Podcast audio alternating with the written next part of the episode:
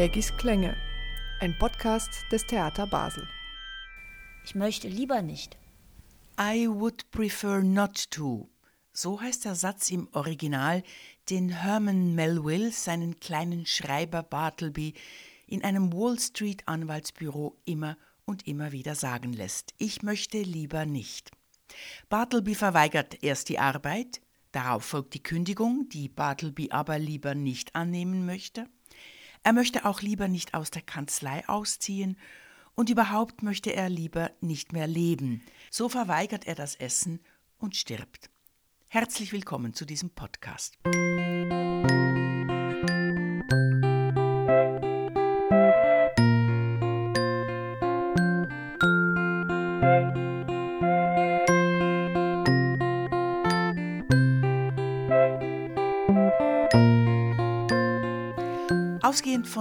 Melvilles Erzählung bringt das Theater Basel nun eine seine Bartleby-Version auf die Bühne.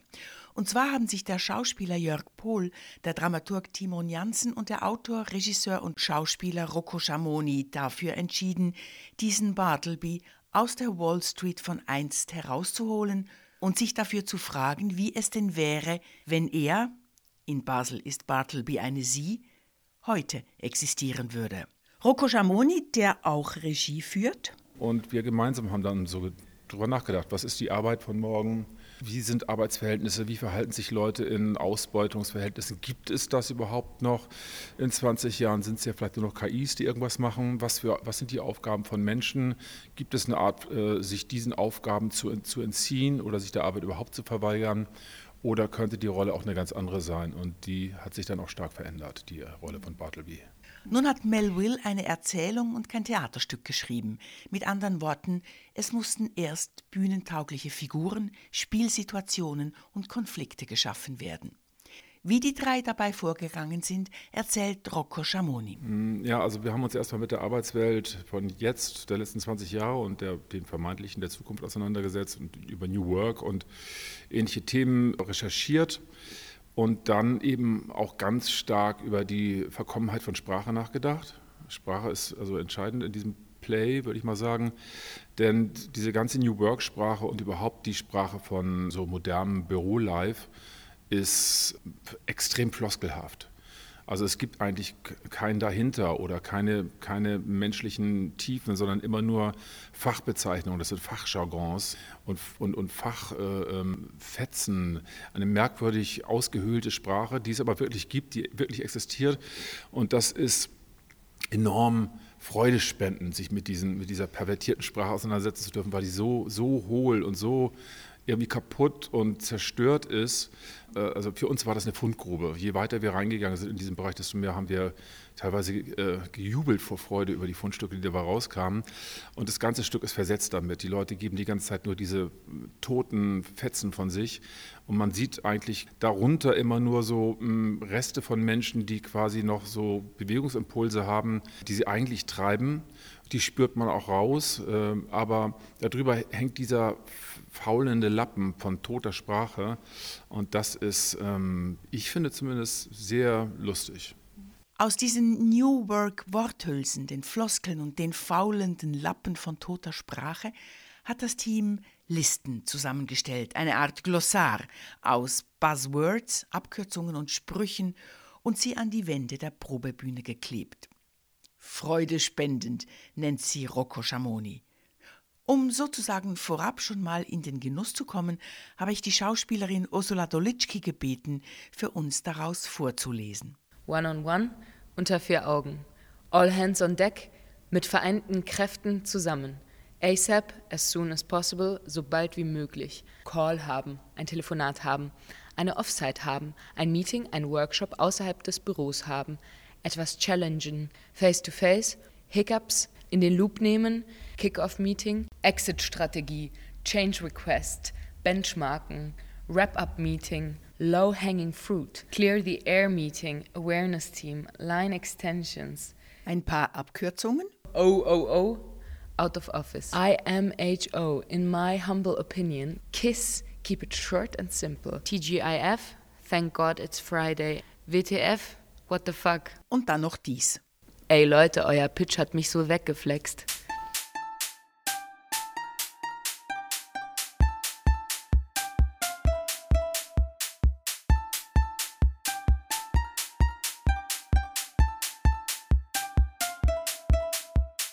Auch was die Figuren in dieser schönen neuen Arbeitswelt zu so treiben, klingt zwar hip, aber ziemlich hohl. Was tut eigentlich eine Chief Operating Officer, ein Senior Communications Officer, eine Content Creator oder eine Junior Content Creator?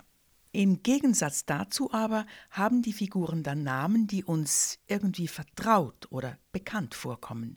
Jedenfalls, wenn man einen Blick auf den Besetzungszettel wirft. Der Schauspieler Jörg Pohl heißt im Stück Pohl.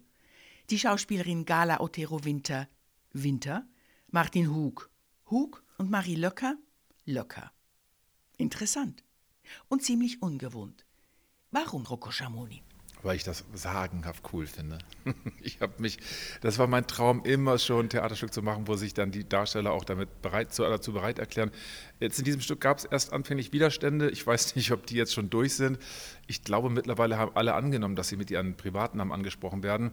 Da gibt es immer so ein merkwürdiges Flimmern, weil man als Zuschauer vielleicht denkt, na, was ist da an Biografischem noch drin und ist da was von dem? Warum heißt er denn, wie er heißt? Könnte ja sein, dass da biografisches Material verborgen ist. Darüber darf ich nichts sagen, aber der Verdacht bringt Freude. Zum Team von Rocco Schamoni gehört auch der Musiker Thomas Wenzel, der als DJ Wenzel, als Acoustic Moods Manager und Music Operator auf der Bühne steht. Von ihm hören wir gleich, welche Rolle die Musik in dieser Bartleby-Geschichte spielt. Von Rocco Schamoni, warum für ihn Theater ohne Musik undenkbar ist. Für mich ist Musik das Boot, auf dem ich durchs Leben treibe. Und das ist äh, äh, Movens, äh, Motor, äh, Begründung für ganz viel. Emotionen werden dadurch geweckt, gelenkt. Ähm, ich komme eigentlich so ein bisschen aus der Morricone-Schule und Morricone hat die Klaviatur der Gefühle im Kino so hundertprozentig genau dekliniert, indem er genau gesagt hat, oder beziehungsweise Leone hat ihm gesagt, was für ein Gefühl soll die Szene erzeugen. Und Morricone hat sie geschrieben, wenn man sich Leone-Filme ohne die Musik von Morricone angucken würde, wären die Gefühle nicht zur Hälfte da. Und diese unglaubliche Klaviatur an Emotionalisierung, die Morricone erschaffen hat, das war dann am Ende so bei, bei ähm, in den letzten Filmen von Morricone, dass die Musik sogar laut am Set gespielt wurde, während die Darsteller gespielt haben, um diese Gefühle noch verstärkt darstellen zu können.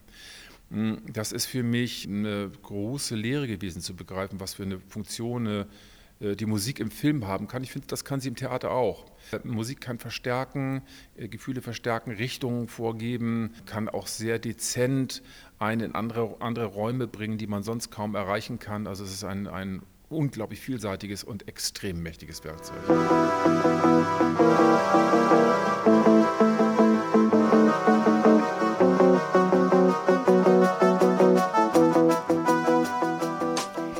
Thomas Wenzel, der sich manchmal auch Julius Block nennt, ist mit Rocco Schamoni nach Basel gekommen. Zwar hat er lange Jahre als Bassist und Multiinstrumentalist in Hamburger Bands gespielt, bei den Goldenen Zitronen und den Sternen. Hier aber steht er nun als One-Man-Band allein auf der Bühne. Heutzutage kann man das gut alleine machen mit Hilfe des Computers. Äh, dann spielt man einfach alles irgendwie ein oder, oder benutzt auch vorgefertigte äh, Templates oder sowas. Und ähm, ja, vieles, was ich jetzt hier zum Beispiel beim Theater, ähm, was man da hört, wird ja einfach, ist vorproduziert. Und das ist vorproduzierte Musik, die, die habe ich jetzt erstellt ähm, äh, in den Proben oder teilweise auch ein Stück schon vorher und so.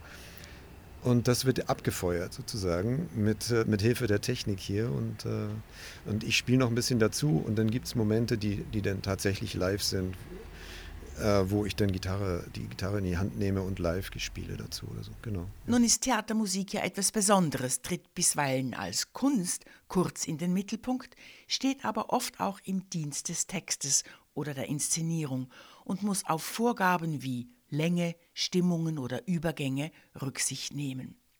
Wie sieht das Thomas Wenzel? Ich würde es als angewandte Kunst oder so bezeichnen, weil das ist, man erfüllt schon äh, bestimmte Vorgaben und äh, also gerade was du angesprochen hast, die Längen oder, oder die Stimmungen, die sind oft schon, da sucht man oder man hat schon eine Vorstellung der irgendjemand und dann, dann fängt man auch erst da an, äh, was zu produzieren und dann hoffentlich dann in die richtige Richtung. Oder man, man, man bietet was an und sagt, oh ja, das passt total gut oder so. Ne? Und dann, das ist aber, ja, genau, das ist ein bisschen anders als diese, diese Musik, die, die man sonst, äh, wenn man als Band oder, oder, oder auch als alleiniger Künstler vielleicht einfach Musik produziert und einfach das macht, worauf man gerade Lust hat oder so, ne? oder was man machen möchte. Das ist schon was anderes, ja. Und welche Rolle hat nun die Musik in Bartleby? Zum Teil, ähm, glaube ich, ist die Musik da als, als eben so eine Stimmungsverstärkungsmaschine was, was einfach eine Stimmung herstellt und die sich so durchzieht. Und das spielt er in einem Büro der Zukunft eben und ähm, dass man sich vorstellt, ja, da könnte jetzt diese Atmosphäre herrschen. Einfach so subtil diese eine Stimmung zu unterstützen, die, die vielleicht auch schon spielerisch da ist oder vom Bühnenbild auch. Ich finde, das Bühnenbild macht ja auch eine Stimmung. Also das ist dieses relativ in weiß-grau gehaltene Bühnenbild. Und vielleicht ist die, ist die Musik auch teilweise so ein bisschen grau. Ich weiß es nicht, aber mir fällt es grundsätzlich eher schwer, graue Musik herzustellen, sage ich mal. Aber ja, das war so ein bisschen die Aufgabe.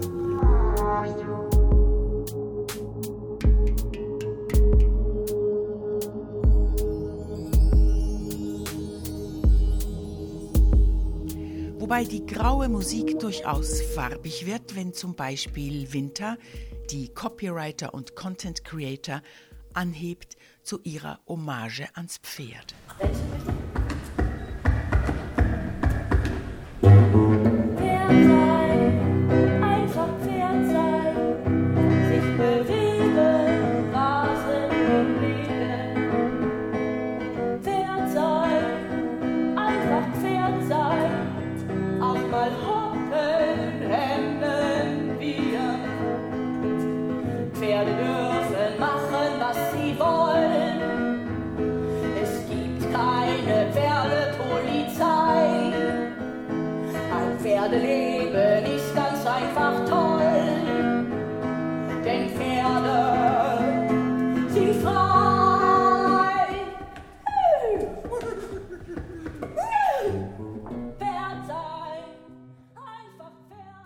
Oder die erste Büromusik. Ist doch alles andere als grau.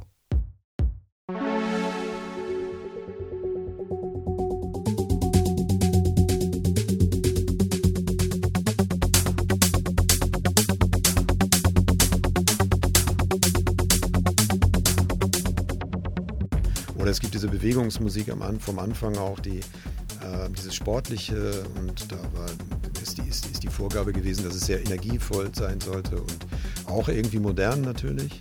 Ich habe glücklicherweise meinen Sohn damit eingespannt. Äh, der hat das eigentlich geliefert, weil ich könnte diese Musik gar nicht so gut herstellen, wie er das kann. Und das ist, also für mich ist es eine Kooperation jetzt auch teilweise mit, mit Elliot heißt er, Elliot Devlin. Und das ist mein Sohn. Und der, der, der kennt sich gut mit diesen Klängen aus. Und der kann das herstellen. Und der ist 18. Ja. Der ist ausgegangen tatsächlich, hat in, in, äh, in einem Club in Hamburg diese Musik gehört und ist nach Hause gekommen. Am nächsten Tag hat er sich hingesetzt, hat Musik gemacht und das ist dabei rausgekommen. Und das passte perfekt.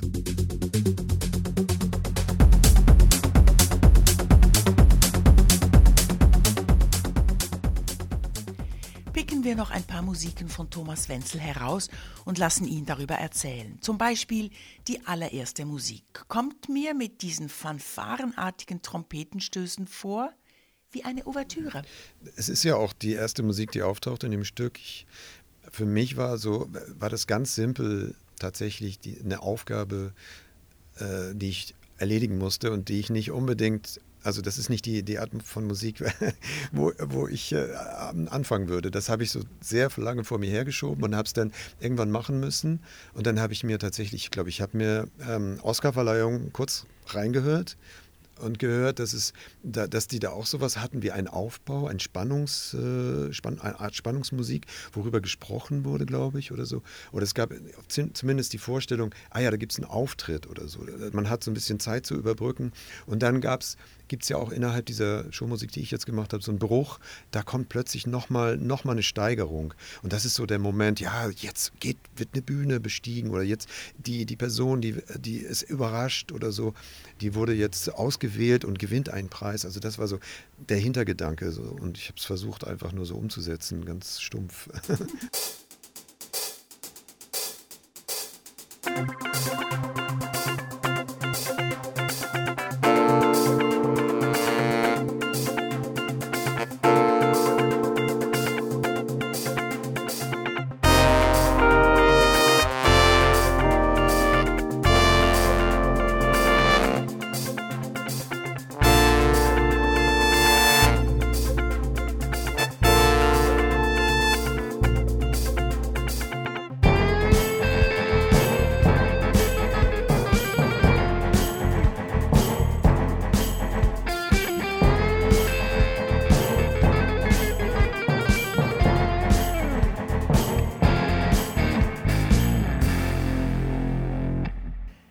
den Computersounds, die bereits aufgenommen sind, nimmt Thomas Wenzel auch immer wieder ein Perkussionsinstrument oder die Gitarre zur Hand und hin und wieder sogar eine Ukulele. Die Ukulele ist auch ein Live-Instrument. Die ist auch nicht abgenommen, die wird nur verstärkt durch ein Mikrofon und das ist einfach so ein schönes Instrument, das habe ich gesehen bei unseren Gastgebern, wo wir jetzt wohnen, diese fünf Wochen, die wir hier sind bei den Proben.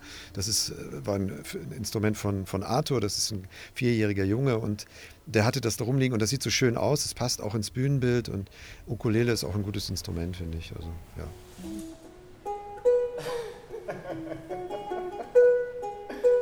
Guten Morgen, ihr kleinen Mäuse. Zeit für unser Lach-Yoga.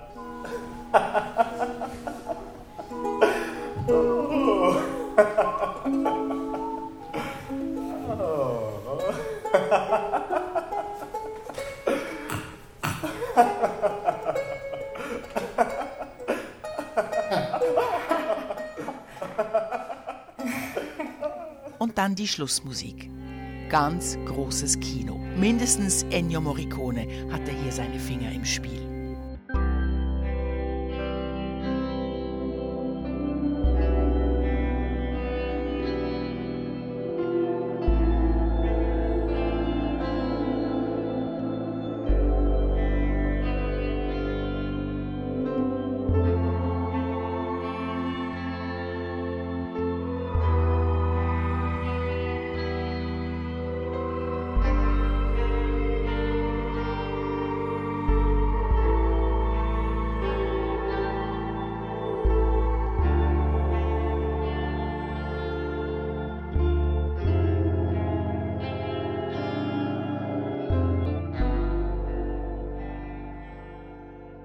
Das hat so diese, beschreibt einfach, ich weiß nicht, große Gefühle, große Weite, irgendwas Romantisches oder so. Und ähm, das kommt da auch wieder zum Zuge in dieser Musik. Und das ist so das Finale, das tolles Bild auch, wo, wo Bartleby anfängt zu fliegen und so. Und dann auch mit ihrer Stimme, was auch dann zufällig ähm, passte, dass sie halt so, so, so, toll singen kann. Und sie singt keine Worte, aber sie, sie trällert so mit und das passt wunderbar in die Musik. Ja.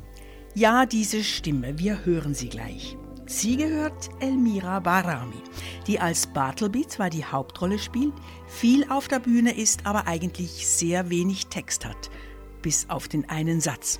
Elmira Barami dazu? Ich habe schon stumme Rollen gespielt, aber noch nicht eine Rolle wie Bartleby, also die einerseits stumm ist und beobachtend, aber andererseits auch eine große Projektionsfläche für alle anderen und eine Interpretationsfläche für alle anderen Figuren.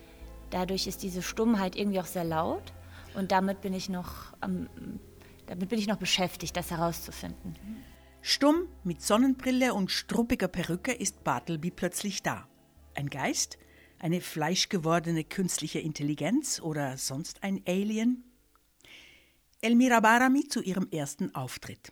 Wir haben uns natürlich sehr viele Figuren auch in der postmodernen Zeit angeschaut, die vielleicht so ein moderner Bartleby sein könnten, wo eine Gesellschaft oder eine Masse glaubt, äh, ein Genie gefunden zu haben oder eventuell auch ein Genie gefunden hat, aber der einfach nicht viel von sich preisgibt, sodass man einfach sehr viel auf diese Figur, auf diese Person äh, drauf projizieren kann und reininterpretieren kann. Und einer dieser Figuren, mit der wir uns beschäftigt haben, war Andy Warhol und seine frühen Interviews. Und ich glaube, ein bisschen ein bisschen ist das erste Bild von Bartleby an diese Figur angelehnt. Ja. Umso erstaunlicher dann der Abgang, eben mit dieser gewaltigen Musik und diesem Gesang. Gesang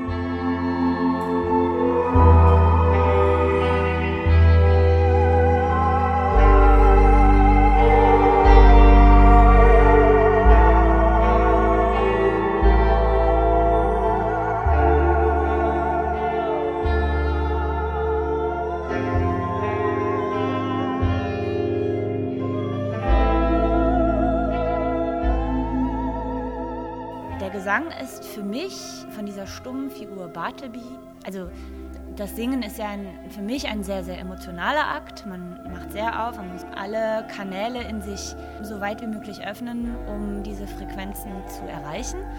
Und für mich ist das das absolute Gegenteil von dem Stummsein, wie wir Bartleby ja über das Stück durch kennenlernen. Und es ist für, für mich oder für meine Interpretation der Figur dann auch der Ausbruch aus diesem System.